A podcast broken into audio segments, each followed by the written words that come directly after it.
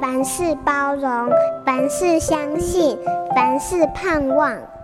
幸福家庭练习曲。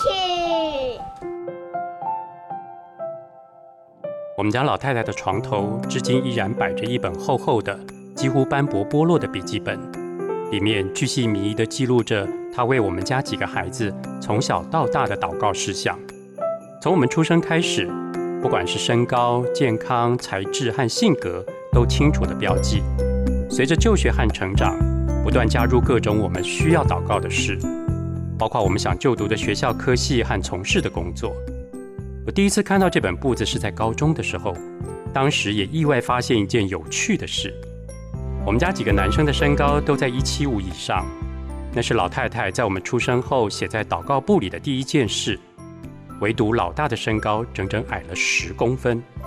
我翻到老太太为他祷告的部分，赫然发现第一句话竟然是：“这是我头生的孩子，要献给上帝。”我好奇地问老太太：“她为什么没有为老大的身高祷告呢？”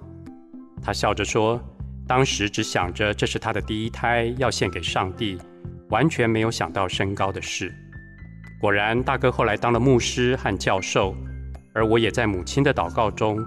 考上心中最渴望的学校科系，然后走向儿童文学的道路。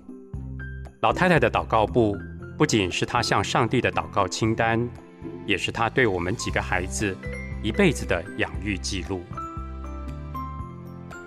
从故事和生活思考人生，我是为小朋友说故事的阿达叔叔刘清燕。